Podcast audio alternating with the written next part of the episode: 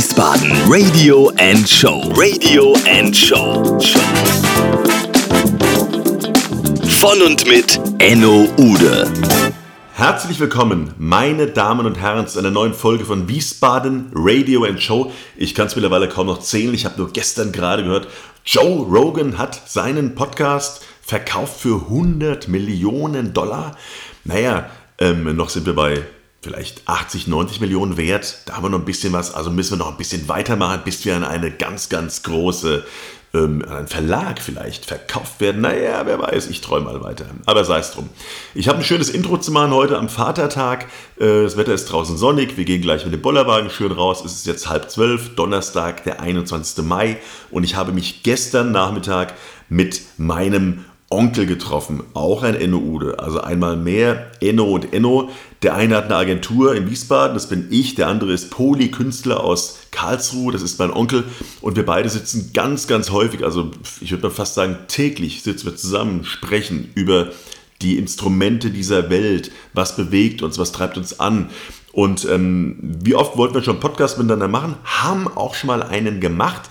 Allerdings ähm, war damals ein Mikrofon kaputt, das war so im letzten Oktober, November, und man hat im Grunde am Ende äh, nur noch ein riesiges Knacken gehört und das wollten wir einfach den Zuhörern nicht zumuten. Wir haben das ganze Thema dann zwar transkribiert, bedeutet, es gibt diesen Podcast transkribiert, den haben wir auch bei einer, in der Broschüre drin für 70 Jahre Bundesrepublik Deutschland, für dieses äh, monumentale Werk, was wir beiden ja miteinander geschaffen haben, aber wir haben ihn nicht geehrt sozusagen. Also, deshalb heute ähm, Enno und Enno. Es geht um das Thema Lockdown, es geht um das Thema, äh, was macht man mit 56 Millionen Euro, um die Wall Street, Wall Street zu verkleiden. Und ähm, in Wirklichkeit, was waren denn so die richtigen Trotzdems, die mein Onkel in seinem Leben hatte und es trotzdem irgendwie geschafft hat. So, meine lieben Freunde, heute mal ein Podcast von einer ganz besonderen Art und Weise. Anders als normal, denn heute treffen sich Neffe und Onkel. Beide heißen Enno Ude, beide sind ein bisschen neben der Spur und trotzdem verdammt gut aussehend. Enno, kann man das so sagen? Ja, ich habe im Bereich der Schweinezucht gut gearbeitet. Anständig.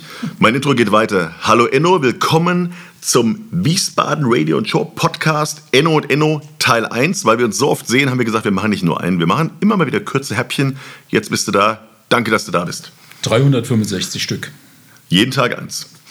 Also, lieber Enno, ähm, wir gehen gleich mal in die Vollen, äh, habe ich überlegt. Nachdem wir soeben den ersten Teil deiner Dokumentation gesehen haben gemeinsam, die der Tim ja hervorragend gefilmt hat, was ist dir denn da von deinem eigenen Leben, von dem, was du gesehen hast, eigentlich am meisten bewusst geworden?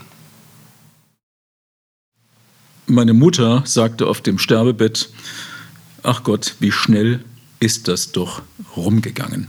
Das bleibt übrig, weil die Dinge, auf die man zusteuert, vergehen, Inflektionspunkte uns vorbei und in dem Moment, wo man sie macht, denkt man, das ist so und dann ist vorbei. Und die Vergangenheit ist betoniert und die Zukunft ständig offen. Das ist im Leben irgendwie übrig geblieben, dass ich sage, so man läuft so durch, nimmt das eigentlich gar nicht wahr, was man da, was, was man erlebt, oder man muss schon mal hingucken und dann hat man manchmal Glücksmomente, die gar keine Glücksmomente sind, oder man arbeitet auf Glücksmomente hin. Ähm, die man aber nicht erreicht und die kommen dann irgendwie hintenrum. Aber in dem Moment, wo sie da sind, sind sie schon wieder Geschichte. Und was übrig bleibt hinten ist betoniert, nicht mehr zu ändern im Guten und im Schlechten. Und nach vorne ist eigentlich diese ewige, nach vorne zu schaffende Möglichkeitsräume, die aber in eine merkwürdige Leere irgendwie reinstoßen. Das ist mir in meinem Leben geblieben. Und was du nur machen kannst, ist dich orientieren, drumherum, links, rechts. Wer, wer macht das mit dir zusammen? Diese Beziehungsmuster, diese Geflechte, die sind es eigentlich, die das Leben irgendwie wirklich ausmachen und die längerfristig als System um ein herum sind. Die, die anderen Dinge, die um dich herum toben, die sind vorbei. Was dir bleibt, ist sag mal, gute Beziehungsmuster von Menschen. Das ist eigentlich das, was, was gut ist. Und da gibt es manche tolle Sachen und große Enttäuschung. Aber auch dieser Podcast wäre nicht möglich ohne einen innovativen Sponsor, der das Medium des Podcastens verstanden hat. Dieser Sponsor des heutigen Podcasts liegt mir besonders am Herzen weil wir schon im Dezember für ihn eine tolle Kampagne gemacht haben. Diese läuft unter dem Namen Du kannst und es geht letztendlich um, du kannst als Pflegekraft gut verdienen und das bei coolen Arbeitszeiten. Der Auftraggeber und somit auch der Sponsor dieses Podcasts und dieser geilen Kampagne heißt Medical Park aus Bad Camberg. Der Medical Park aus Bad Camberg sucht zuverlässige Pflegekräfte und diese werden dort sehr gut bezahlt, genießen fast ein Urlaubsfeeling und ein tolles Arbeitsklima. Also genau das Richtige, um auch hier im Podcast dafür nochmal richtig zu werden. Also, wenn ihr Medical Park als neuen Arbeitgeber kennenlernen möchtet, schaut euch die Website an und dann ruckzuck bewerben, bevor die tollen Jobs alle weg sind. Alle Infos unter www.dukannstpflegen.de oder schreibt mich einfach an. Nochmal www.dukannstpflegen.de in einem Wort. Und jetzt viel Spaß mit dem Podcast. Nun hast du in den letzten Jahren extrem viel gemalt, hast viel Kunst gemacht. Im letzten Jahr hast du dieses einmalige 2,5 Tonnen schwere und 290 Quadratmeter beschriftete große und über 110 Meter, also ich muss das immer wieder mir ins Gedächtnis rufen, das Gesamtkunstwerk 70 Jahre Bundesrepublik Deutschland in Frieden und Freiheit erschaffen. Ähm, wie geht es dir denn jetzt eigentlich im Nachhinein damit, wenige Monate später, wo du siehst, was in den letzten Monaten mit dem Titel deines Kunstwerks in Frieden und Freiheit passiert ist. Die Freiheit war ja wohl in den letzten Monaten eher so ein bisschen eine Kasteiung und wir sind ja momentan auch noch mittendrin in so einem Lockdown oder Nicht-Lockdown, Maske an, Maske aus. Wie geht es dir denn als 71-Jähriger damit, wo du 70 Jahre lang eigentlich die neue Freiheit gespürt hast? Nö, die Freiheit ist ja weiterhin da. Das ist ja eine, über äh, Repräsentanten, die wir gewählt haben, ist es ja eine selbstverordnete Freiheit, die, ähm, also eingeschränkte Freiheit, selbstverordnet, aus Freiheit selbst ähm, ich sage mal, diesen Lockdown gemacht. Das wurde nicht von einem Diktator übergestülpt, sondern das haben wir in, durch unsere Repräsentanten, um das gesamte System in irgendeiner Form äh, zu schützen, ist das etabliert und äh, dass das immer gefährdet ist. Aber bei uns ist das eigentlich nicht gefährdet, dass das äh, nicht zurückgefahren wird. Ähm, das, das, das geht mir so äh, wie den meisten. Es ist ein bisschen komisch im Moment, ähm, die Dinge nicht erreichen zu können, die man normalerweise als selbstverständlich nimmt. Aber ähm, ich finde das eigentlich toll, dass man mal zurückgefahren wird und plötzlich merkt, dass die ganzen Möglichkeitsräume, die man so selbstverständlich normalerweise irgendwie nimmt, dass die nicht erreichbar sind. Und dass diese Selbstverständlichkeit des Bedienens sich an dieser Welt, ganz egal, indem man diese kack äh, furchtbaren Flugreisen macht, die sinn sinnlos nach Mallorca sind oder die sinnlos diese blöden Schiffsreisen, die die Meere äh, äh vers versauen und einmal mit so, mit so einem Riesendampfer mitten durch Venedig dass das vielleicht, dass man mal sieht, dass man das gar nicht braucht und dass es ein Riesenmüll ist, dass man das sieht und dass man ein Gefühl dafür hat. Plötzlich können wir in, in, in Sekunden, kann ein, ein Staat Entscheidungen treffen oder eine ganze Weltgemeinschaft kann Entscheidungen treffen, dass wir für das Allgemeine was Positives machen. Genauso könnte man mit dem Klima, was vorher nicht geht, äh, können, haben wir gelernt. Wir mit dem Klima könnte man das genauso machen, eine Klimarettung. Wir haben die Handlungskompetenzen, sowas zu machen, das hat man gelernt jetzt an dieser Stelle und man könnte an sehr vielen Stellen, könnte man jetzt lernen, vorher war kein Geld für Kitas, war kein Geld für das, für Alte und was Kranke und plötzlich sind die Milliarden da. Ja, und das heißt, es macht uns gar nichts aus. Und vorher wurde unglaublich gespart, gerade an so Sachen. Und irgendwo ist da eine, ich, eine, eine, eine, eine Lernmöglichkeit jetzt drin, dass es möglich ist, Dinge zu machen, wenn man sie machen will. Und dass wir und dass das vorher politisch von irgendwelchen Gruppen nicht gewollt wird und dass die sich natürlich an dieser äh, Krise wieder bedienen und und und. Also diese Komplexität, ähm, die ist da, aber ich, ich sage mal, in Frieden und Freiheit ist eine äußere Geschichte und ich habe jetzt in dieser Zeit, habe ich persönlich, außer dass aus Sicherheits Sicherheitsmaßnahmen anderen gegenüber. Ich habe trotzdem war ich frei. Das heißt, ich kann frei denken.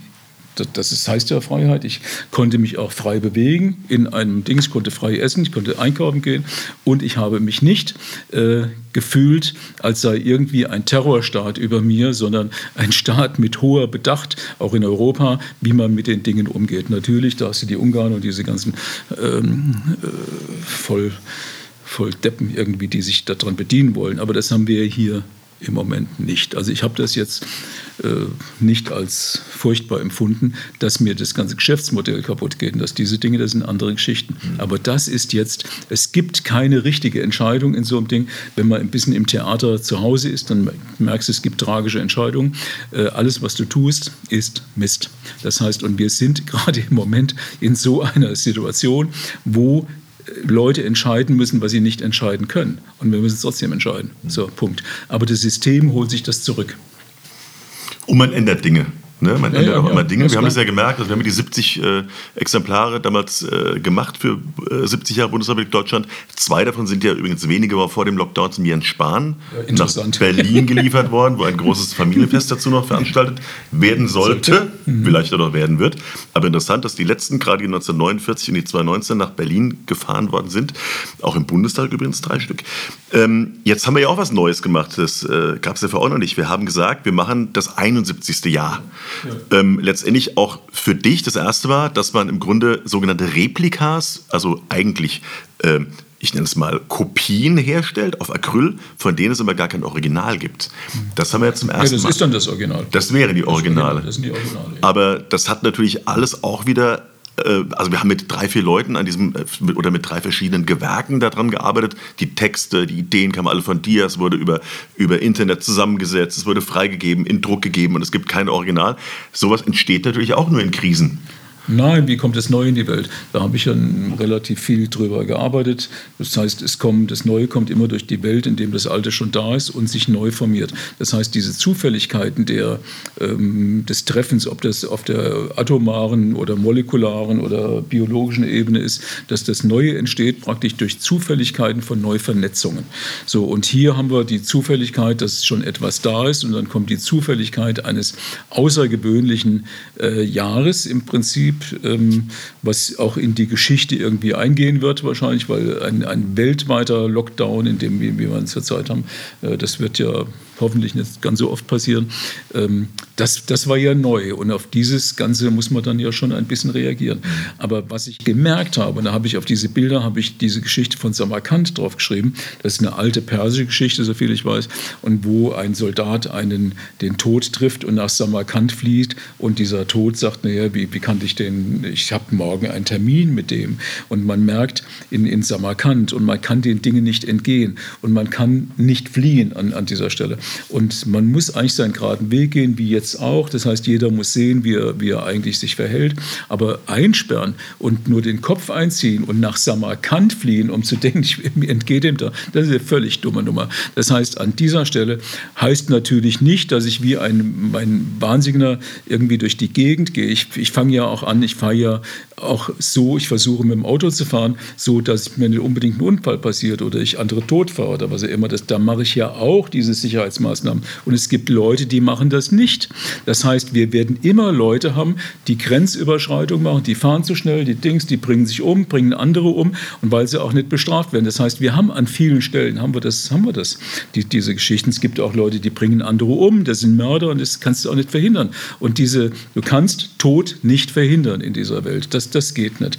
Aber man kann für, und es gibt auch kein Recht oder keine, keine Nummer auf extrem langes Leben. Wer sagt denn sowas? Das heißt, unser, unsere, ganze, unsere ganze Gesellschaft ist irgendwie darauf ausgelegt, immer, dass, dass wir eigentlich den Tod insofern zelebrieren, wir zelebrieren den Tod, indem wir das Leben möglichst lang haben wollen. Am besten noch mit dem Apparat hinten dran und nochmal und nochmal und nochmal und nochmal den letzten Atemzug und den verlängern und nochmal der, das Leben an sich, das ist nicht unbedingt ein schönes Leben, sondern es geht darum, wie ist ein gutes Leben, wie ist ein, ein ausgeglichenes Leben, wie geht das darum, wie, wie gehst du mit anderen Menschen um auf dieser Welt, diese Ungleichheiten und Dings, wie kriegst du das hin? Und nicht unbedingt, wie kriegst du mit einer Apparatemedizin unendlich langes Leben, am besten 104 oder 105, wo du kein, nicht mehr gehen kannst und, und, und. Das ist keine, das ist keine, keine Perspektive zu sagen, nur das Leben an sich muss verlängert werden. Das ist eine Kultur des Todes und keine Kultur des Lebens. Gut, diese Einsichten kommen mir nicht von ungefähr. Du liest ja Du bist der Wagnerianer, du liest ohne Ende Philosophen, von Gadamer über Sloterdijk, bist mit deinen 71 Jahren auch ständig, das weiß ich, auf der Suche nach dem Wesen der Schönheit. Ne? Haben wir ja ganz oft gehabt, dieses Thema. Ähm, Erzähl doch bitte mal, wie prägend sind denn diese, ich nenne sie mal, musische Faktoren für ein Künstlerleben wie deines und welche Auswirkungen haben sie auf deine Werke? Weil du hast ja ganz viele äh, Einflüsse von sehr, sehr wichtigen Menschen auf dieser Welt. Es gibt, ja, es gibt ja zwei Formen, irgendwie Wahrheit zu suchen. Oder was heißt Wahrheit? Zwei Methoden in irgendeiner Form, sich dem zu nähern, wie diese Welt sein könnte. Die eine, die eine ist die sogenannte naturwissenschaftliche Methode. Wir sehen sie, Methode. Wir sehen sie jetzt gerade bei diesen Biologen und was auch immer, die auch nicht wissen, was sie ist. Aber am besten durch Messen. Äh, die, die Welt zu vermessen, das braucht man auch. Äh, Fallgesetze und, und diese Dinge. Die suchen immer das, das Allgemeine. Die suchen, die suchen das Allgemeine im Besonderen sozusagen. Man, man will die Welt auf eine Formel bringen. E mc Quadrat, so an dieser Stelle Fallgesetze und am besten alles kannst du vermessen und alles in der Mathematik und Dings und die Lehrer äh, erklären einem, dass, dass das so sein muss und du kriegst eine 5, wenn du das nicht akzeptierst. Das ist die Methode des Messens, das ist die naturwissenschaftliche Methode. Und die geisteswissenschaftliche Methode ist die Methode des Verstehens. Das heißt, wie kriegst du eigentlich das Nichtlineare in den Griff? Wie kannst du verstehen, wie diese Welt geht, weil sie um dich herum äußerst komplex ist. Und wir sehen jetzt, und diese Komplexität, die ständig zunimmt, auf einer kybernetischen Ebene, in der tiefen Struktur, rasen die Systeme immer neu, immer neu vor sich hin. Und wir sehen jetzt gerade an dieser Stelle, dass wir uns gerade in, in Corona-Zeiten, dass wir uns sehr stark auf die, auf die äh, Naturwissenschaft äh, verlagert und plötzlich merkt man, dass die es auch nicht wissen. Das heißt, an, die, an dieser Stelle, ist geradezu ein Witz. Und wo wir jetzt, wo wir eine, eine Physikerin da vorne irgendwie dran haben, die denkt mit, mit ihrer Phys physikalischen Denkform kann man das in irgendeiner Form. Kannst du nicht, weil hinten dran plötzlich Menschen sagen, ich akzeptiere das einfach nicht und ich riskiere einfach meinen Tod oder was auch immer. Ich mache das. Ich mache nicht das, was du willst, weil das Ganze keinen Wert hat.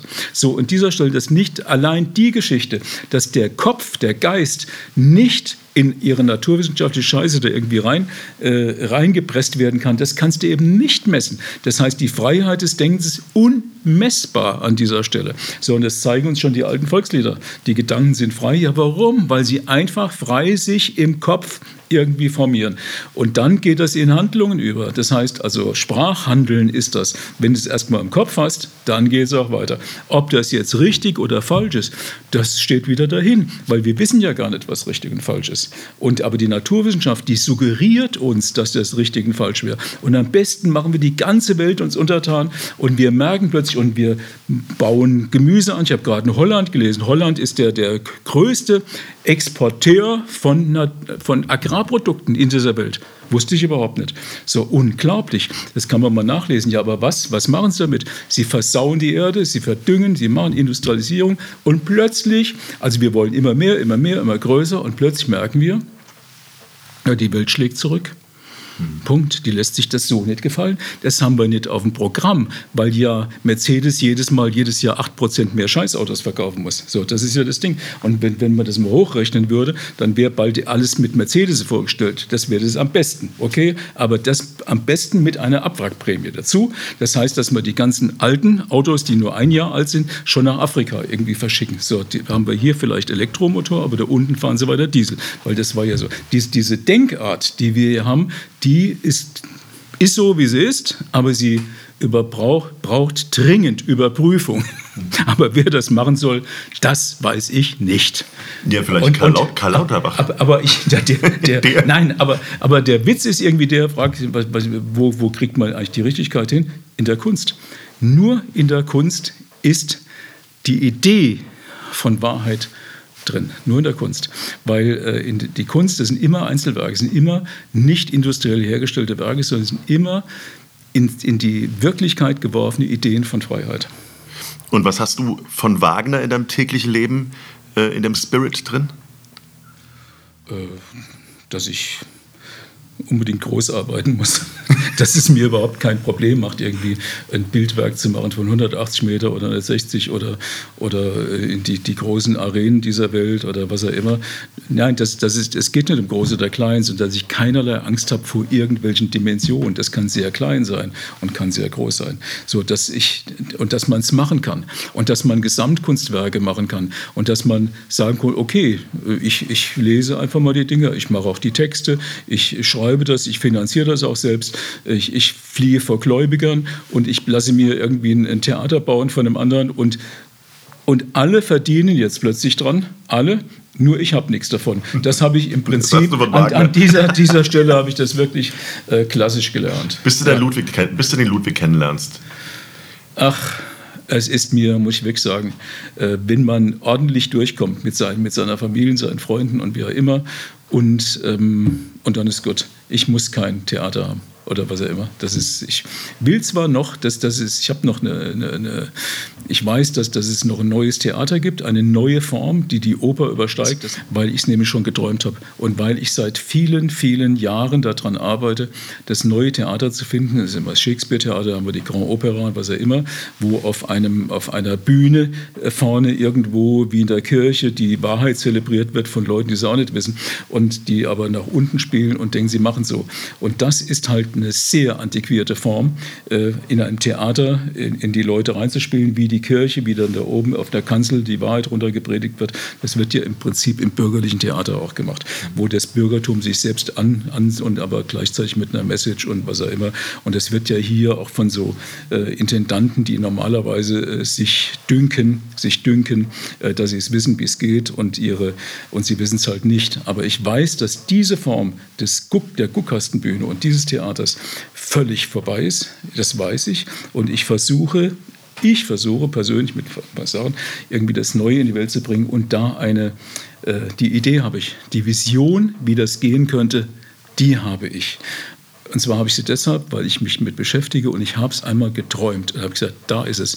Bin wach geworden, holographisch ist es übrig geblieben und ich weiß, es gibt eine neue Form der Repräsentanz von ästhetischer Wahrheit. Das weiß ich. Und ich will es noch machen. Ja, das bist du, du bist ja, bist du noch ein junger Kerl, das wirst du schon schaffen. Ähm, wir wollen ja kurze Podcasts machen und dafür lieber zwei, drei, vier hintereinander. Ähm, hinter mir steht ein Werk, was in äh, Wiesbaden auch drei bis viermal äh, in verschiedenen Gastronomien beispielsweise hängt, beispielsweise hängt oder auch bei äh, diversen Vorstandsvorsitzenden. Da ist ein Zitat drauf, da steht drauf, stürzt, Liebende stürzt, und sei es nur für einen Augenblick von deinem lieben Freund Thomas Mann. Genau. Äh, jetzt habe ich mich natürlich auf diesen Podcast hier vorbereitet und ähm, habe eine Thomas Mann-Frage an dich, mein lieber oh Enno, Gott, weil der Thomas Mann nämlich in seinem Tod in Venedig ja. durch seinen Aschenbach sagen lässt, alles Große, was da steht, steht als ein Trotzdem da. Trotz Kummer, trotz Qual, trotz Armut, Verlassenheit, Körperschwäche, Laster, Leidenschaft oder tausend weiteren Hemmnissen. Was ist denn in deinem Leben retrospektiv dein Trotzdem? Mein Trotzdem ist, ähm, äh, dass der Goethe alles, was besteht, ist wert, dass es zugrunde geht, das ist Nummer eins. Und dass sich alles das, was, äh, was so wertvoll düngt, düngt, sich am Schluss in eine Komödie verwandelt. Das habe ich meiner Mutter eben auf die äh, äh, Anzeige geschrieben, ihre Todesanzeige und habe damit eine unglaubliche äh, Welle der Entrüstung in der Familie ausgerüstet. Ich kann mich gar nicht mehr wirklich daran erinnern, kaum zu glauben. habe ich, hab ich drauf geschrieben. Was stand drauf? Hab ich, drauf, drauf? ich habe drauf geschrieben, dass, dass äh, das ganze Leben nachher sich trotz dieser, dieser Möglichkeiten eigentlich zum Schluss in eine Komödie verwandelt und das zum Tod, weil das auch so ist, weil eigentlich geht man am besten lächelnd, wie mein Ei mein Bub, ei mein Bub, wie schnell das doch vorbeiging. Ja, hat sie gesagt, ne? Mhm. Letzte Frage. Schon wieder eine. Letzte, ja, das war ja die vorletzte eben. Du, du weißt, es gibt noch mehr. Ähm, Du hast ja für ganz viele Leute und ganz viele Firmen Events organisiert. Ereignisse. Ereignisse, Ereignisse organisiert. Das ist ein Riesenunterschied. Und äh, erzähl bitte mal eine Anekdote, bevor wir diesen Podcast beenden, wo du sagst, diese Anekdote gehört in die Welt, bevor sie verschüttet ist. Oh Gott. Naja, was heißt die Anekdote? Ich, ich sollte die. Ähm ich bin nach äh, New York zitiert worden, um, um die Feber, das ist jetzt E.ON, ästhetisch an die Börse zu bringen, das Listing. Und ich hatte ungefähr zwei Stunden in New York, in der Wall Street, im Whitney Museum, im Bryant Park, um, äh, um die Idee zu entwickeln. An, an dieser Idee waren viele amerikanischen Firmen schon vorher dran, die sind gescheitert an diesem Listing. Und ich habe einfach gesagt, komm, wir machen einfach alles blau. Das sagt die Marketingchefin damals, das machen wir so. Gekostet hat es 56 Millionen Dollar. Und dann, was war dann alles blau? Die Wall Street war blau, der Bryant Park war blau, Whitney Museum war blau. Ich habe alle Bilder abhängen lassen, alle Warhols, alles Dings, habe blaue Bilder, blaue Böden einziehen lassen. Ich habe alles blau gemacht. Und Guido und Kremer hat für 70.000 Dollar damals einen einzigen Tango gespielt. Das war toll. Und äh, das ist zum Beispiel so, manchmal kommen diese, diese Bilder, die kommen in der Sekunde, weil einem nichts einfällt. Das heißt, weil mir fiel da gar nichts ein. Ich habe gesagt, das, das Einzige, was mir da einfällt, ist, dass man es blau machen kann. Und, und das war eine zündende Idee. Und ich habe die Wall Street in blau ein, einpacken lassen in einer Nacht. Das war unglaublich, das Bild. Das war unglaublich. Und das sind so Anekdoten, die, die verfließen aber in diesem Moment. Die sind da und dann sind sie schon wieder weg, weil es schon wieder abgerissen wird. Und das finde ich auch das Tolle an den Ereignisproduktionen, die, die ich mache, im Gegensatz zu den Bildern, die ich male, sind diese Ereignisproduktionen. Du arbeitest arbeitest arbeitest, dann kommt das ganz kurz in den Verlauf, ist ein Zeitkunstwerk, ist in jeder Nummer wie eine, wie eine, wie eine Symphonie, muss das, oder wie eine, wie eine Arie, ist in jeder Moment, muss das Ding in sich selbst Ähnlichkeit und es ist vorbei und es wird abgerissen. Und die Bilder, die ich so male, naja Gott, die sind halt da und die langweilen mich in diesem Moment, wo ich sie fertig habe. Das sind die Geschichten, weil dann sind sie vorbei und sie sind dann im Leben. Eine, eine Geschichte, was mit Bildern eigentlich ist und wieder, wie man sich Bildern gegenüber zu verhalten hat. Ich habe eine Ausstellung gemacht, eine Dame stand neben mir, eine gute Geschichte, und hat gesagt, das Bild gefällt mir überhaupt nicht. Und dann habe ich ihr geantwortet, das ist diesem Bild vollkommen egal. So, das nehmen wir als Schlusswort. Innochen, vielen Dank, Bitte dass du bei uns warst. Wir wiederholen das mit, mit weiteren tollen Themen, mit ein bisschen mehr Philosophie, mit ein bisschen noch was über Gadamer. Wir müssen einfach den Leuten auch wieder ein bisschen was für die Birne mitgeben, wem dass man sich ich meine, Gedanken wem, wem gebe ich meine Kontonummer? Wem die Kontonummer? Ja, nee, wem gibst du dein Erbe? Das ist die Frage. Ich fahre gleich mit dir nach Karlsruhe. Wir gehen jetzt zu unserem lieben Freund Lello nach Sonnenberg an den Hofgartenplatz. Dort treffen wir uns mit deiner Tochter Innochen. Vielen Dank, dass du da warst. Wir sehen uns beim nächsten Mal. Danke an euch da draußen. Bye, bye. Das war Wiesbaden Radio and Show. Radio and Show. Von und mit Enno Ude.